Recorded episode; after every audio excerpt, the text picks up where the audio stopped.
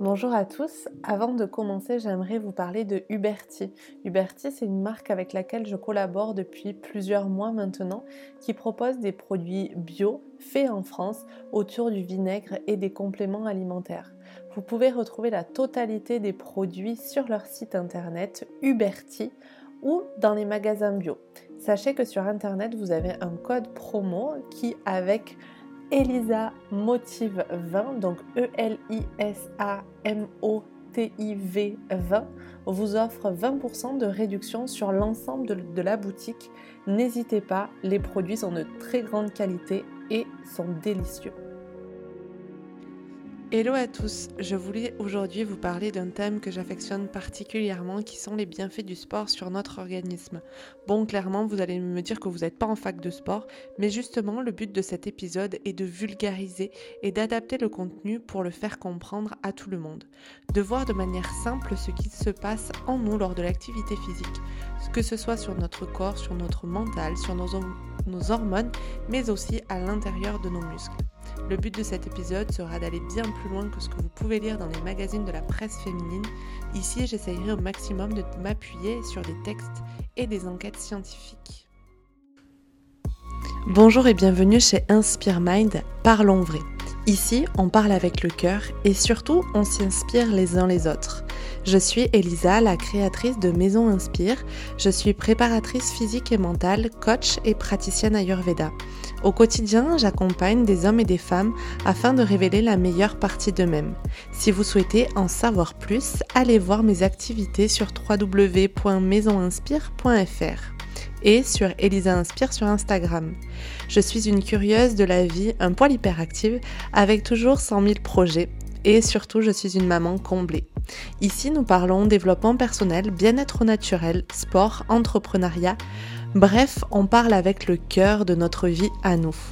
Si vous souhaitez soutenir le podcast, n'hésitez pas à le partager autour de vous et à le noter sur les plateformes d'écoute. Je vous souhaite à tous une très bonne écoute. Les bienfaits sur notre corps. On conseille de faire 150 minutes d'activité modérée par semaine et les études qui ont été menées pour savoir comment les divers systèmes de notre organisme, que ce soit cardiovasculaire, digestif, endocrinien, nerveux, etc., sont modifiés dans l'activité physique. Elles suggèrent que les bénéfices résultent d'une petite amélioration de nombreux aspects physiologiques et non d'un effet important limité à quelques processus biologiques. Donc en fait, ce sont des petites améliorations de chacun de nos organes, de chacun de nos euh, euh, de notre fonction de notre organisme qui résultent d'une amélioration générale. On s'est aussi aperçu euh, qu'il n'y avait pas besoin d'être un grand adepte du sport, du triathlon ou des activités très intenses pour ressentir les bienfaits. Aujourd'hui, les spécialistes insistent sur les faits des bénéfices des activités régulières et modérées. Aujourd'hui, les experts disent que euh, les bénéfices pour une activité régulière et modérée, c'est environ 150 minutes modérées par semaine. Donc ça, c'est clairement euh, ce ce qu'avance l'Organisation mondiale de la santé avec des recommandations qui datent de 2010.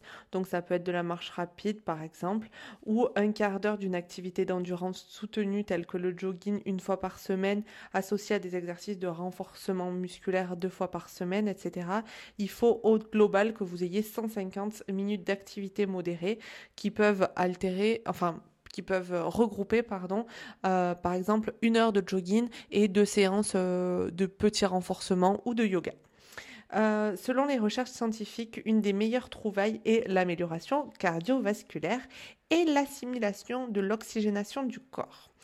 En fait, l'aérobic, qui est autrement dit le fitness par exemple, fait partie des sports qui augmentent considérablement la qualité d'oxygène consommé par les muscles et qui exigent par conséquent un travail intense des poumons mais des activités physiques plus statiques comme la musculation, lever des poids par exemple, ou des exercices d'équilibre comme on peut le voir en yoga, ont aussi leur utilité là-dessus.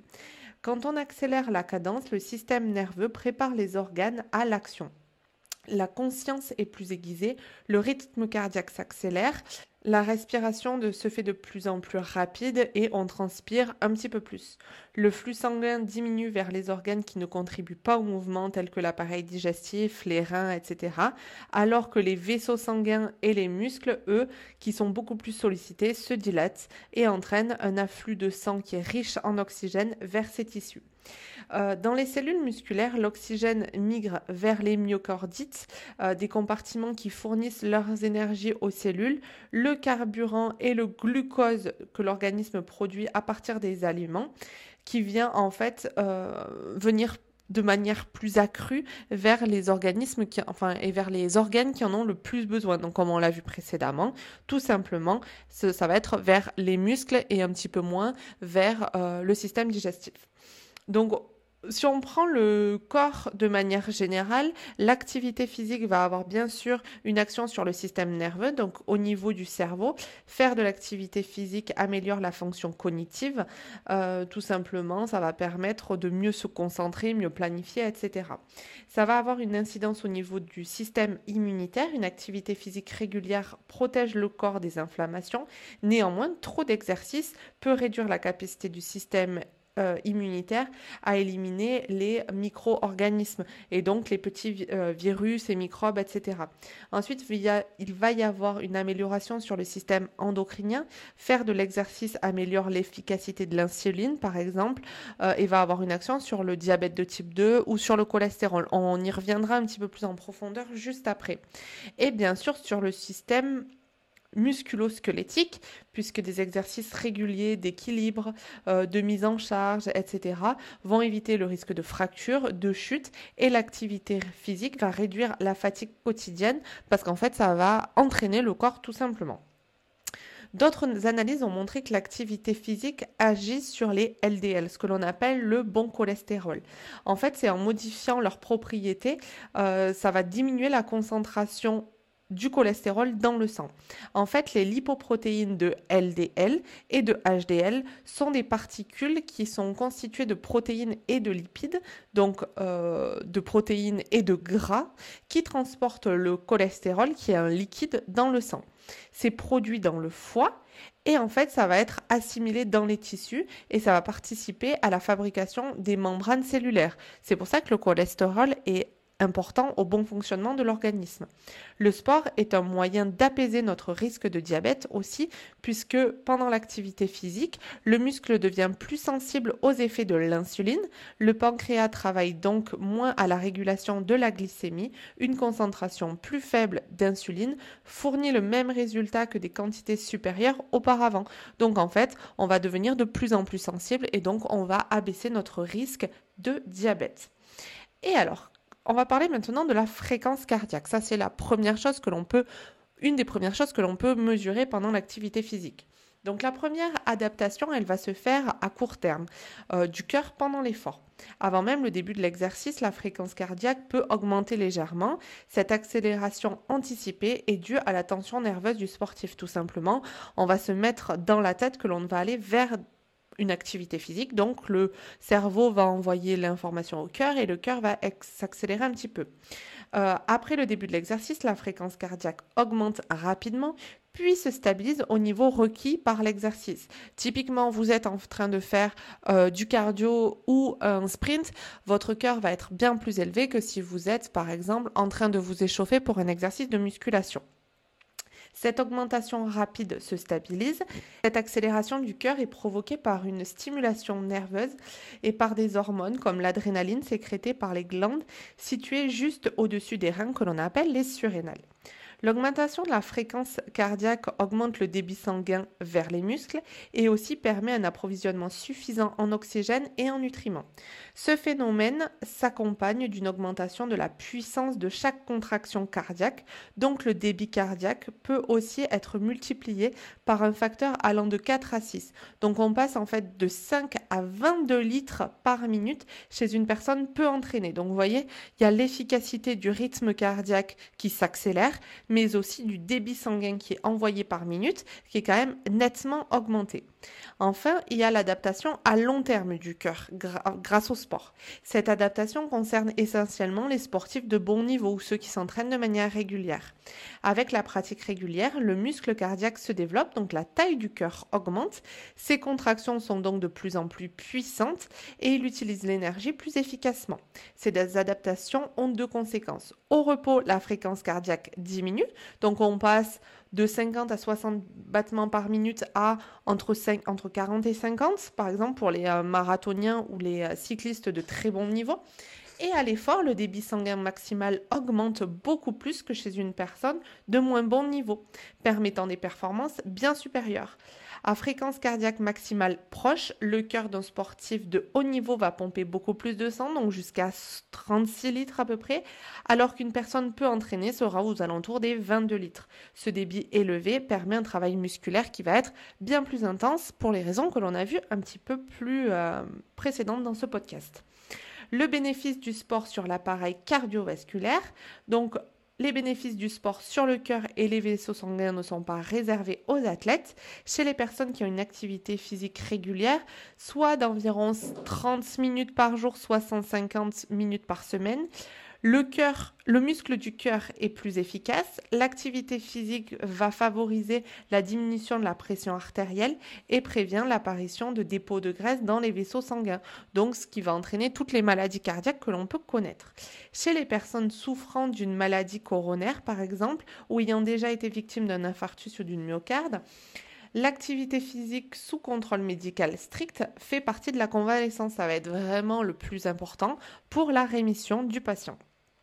Maintenant, nous allons voir les bienfaits sur notre mental, les bienfaits du sport sur notre mental. L'amélioration du mental est également l'un des bienfaits de l'activité physique. Selon l'Institut canadien sur la condition physique et le mode de vie, lorsque vous, pratiquez une activité physique d'intensité modérée pendant 20 à 40 minutes, vous abaissez votre niveau de stress pour 2 à 4 heures. Les plus grandes baisses du taux de stress et d'anxiété sont notées après 15 semaines d'entraînement. Pour ce qui est de la dépression, certaines recherches affirment même que l'activité physique pourrait remplacer la prise euh, d'antidépresseurs dans le cas de dépression mineure. Comment cela se peut? Le fait de bouger sur euh, une base régulière aurait comme conséquence d'agir sur la sécrétion de sérotonine et de la noradrénaline, qui, elle, joue un rôle important dans les troubles de l'humeur. L'exercice physique a également un impact sur votre taux de dopamine, qui est la modulation de l'humeur. En fin de compte, cela aurait un effet similaire aux antidépresseurs de nouvelle génération. D'autres recherches montrent qu'une marche rapide de 25 à 75 minutes sur tapis roulant à intensité modérée, donc ça c'est vraiment des enquêtes de laboratoire, a un effet sur l'humeur, l'anxiété, les symptômes de dépression, l'espoir, la culpabilité et l'auto-efficacité. Des recherches montrent aussi qu'une séance d'activité physique a une influence positive sur les performances cognitives et améliore la capacité à planifier et à résoudre des problèmes. Euh, il y a une revue scientifique qui est intéressante, euh, qui est Mamen and Falcon, euh, qui montre en fait que 25 des 30 études recensées montrent une relation inverse entre la pratique et l'activité physique et la dépression.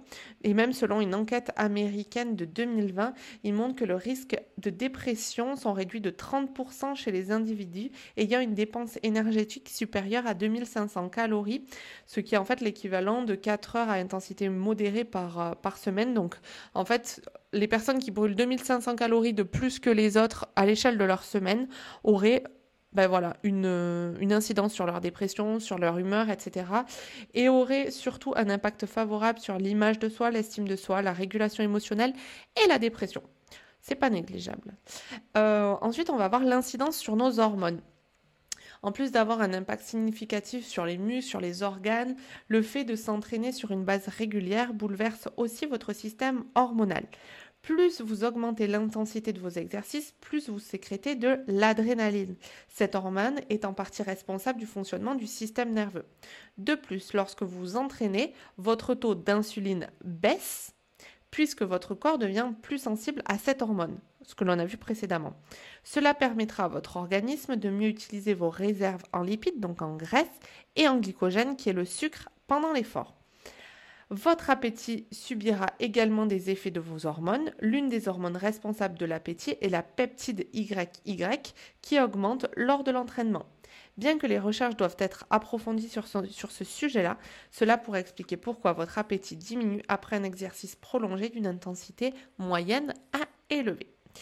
Maintenant, on va faire un petit zoom sur les muscles et sur les courbatures. Ce petit zoom me tenait euh, particulièrement à cœur. Lorsque vous pratiquez un entraînement de type aérobique, donc l'endurance, vos muscles subissent des changements importants. En gros, vos muscles sont composés de deux fibres. Les lentes, qui sont fortement sollicitées pendant les efforts de longue durée, euh, le footing, le ski de fond, la randonnée, et les rapides, qui, elles, sont sollicitées pendant un effort explosif, comme euh, le sprint ou la musculation. Pendant un entraînement aérobique, afin de devenir plus performant, les fibres lentes voient leur volume augmenter de 7 à 22% par rapport à vos fibres rapides. Dès les premiers mois d'entraînement, le nombre de capillaires musculaires augmente de 5 à 15% En fait, cette capillarisation multiplie les échanges entre le sang et le muscle et crée un environnement favorable à une bonne contraction musculaire en facilitant l'élimination des déchets musculaires. Finalement, l'activité physique agit à titre d'anti-inflammatoire naturel lorsqu'elle est bien dosée. Cela est dû au fait qu'après plusieurs entraînements, votre corps s'adapte, ce qui limite le risque d'entraînement. Et justement, ça va vous permettre de comprendre l'effet sur les courbatures. Si vous me suivez, vous savez que j'adore les courbatures et les courbatures sont très importantes pour le muscle afin d'améliorer votre condition physique. En fait, la courbature, ce sont des micro-traumatismes musculaires qui résultent en fait de la micro-lésion des tissus, donc du muscle. Ceux-ci conduisent l'organisme à déclencher une réaction inflammatoire pour réparer les courbatures. C'est en fait ce qui fait mal les lendemains d'entraînement ou les surlendemains. Par ailleurs, le travail musculaire soutenu produit aussi des déchets métaboliques qui se logent dans le muscle, entraînant souvent de la douleur. En réalité, certains efforts de tension et de contraction musculaire vont plus ou moins agresser les cellules musculaires. Cette inflammation qui crée la courbature va avoir l'incidence de reconstruire le muscle plus fort et plus puissant. C'est ce que l'on appelle le phénomène de surcompensation, qui est une méthode bénéfique pour gagner en force et en puissance. Vous cassez de la fibre musculaire pendant votre effort, il y a une réponse métabolique et une réponse inflammatoire. Votre muscle ne veut plus avoir mal de cette manière-là, donc il se reconstruit plus fort. C'est pour ça aussi qu'en entraînement, on est en charge croissante pour toujours plus ou moins casser de la fibre musculaire pour pouvoir créer des courbatures et automatiquement construire un muscle plus fort. Donc, je vous conseille de laisser vos courbatures agir, éviter le froid, éviter les massages, euh, éviter les étirements après les séances. Vos courbatures sont bénéfiques. J'espère que cet épisode vous a plu et vous a permis de prendre conscience du bienfait du sport sur votre corps de manière concrète. Et si vous vous mettiez à un sport, pensez régularité. Non pas pratiquer tous les jours si vous ne partez de rien, mais il n'est pas efficace de faire trois jours consécutifs puis trois semaines sans rien. Pensez régularité et plaisir. Si vous faites des choses qui vous font du bien, vous serez bien plus efficace et épanoui. C'est la base de l'activité physique, un bien-être psychologique, physique et vous serez bien dans vos baskets. Je vous souhaite une excellente journée et je vous dis dans trois semaines.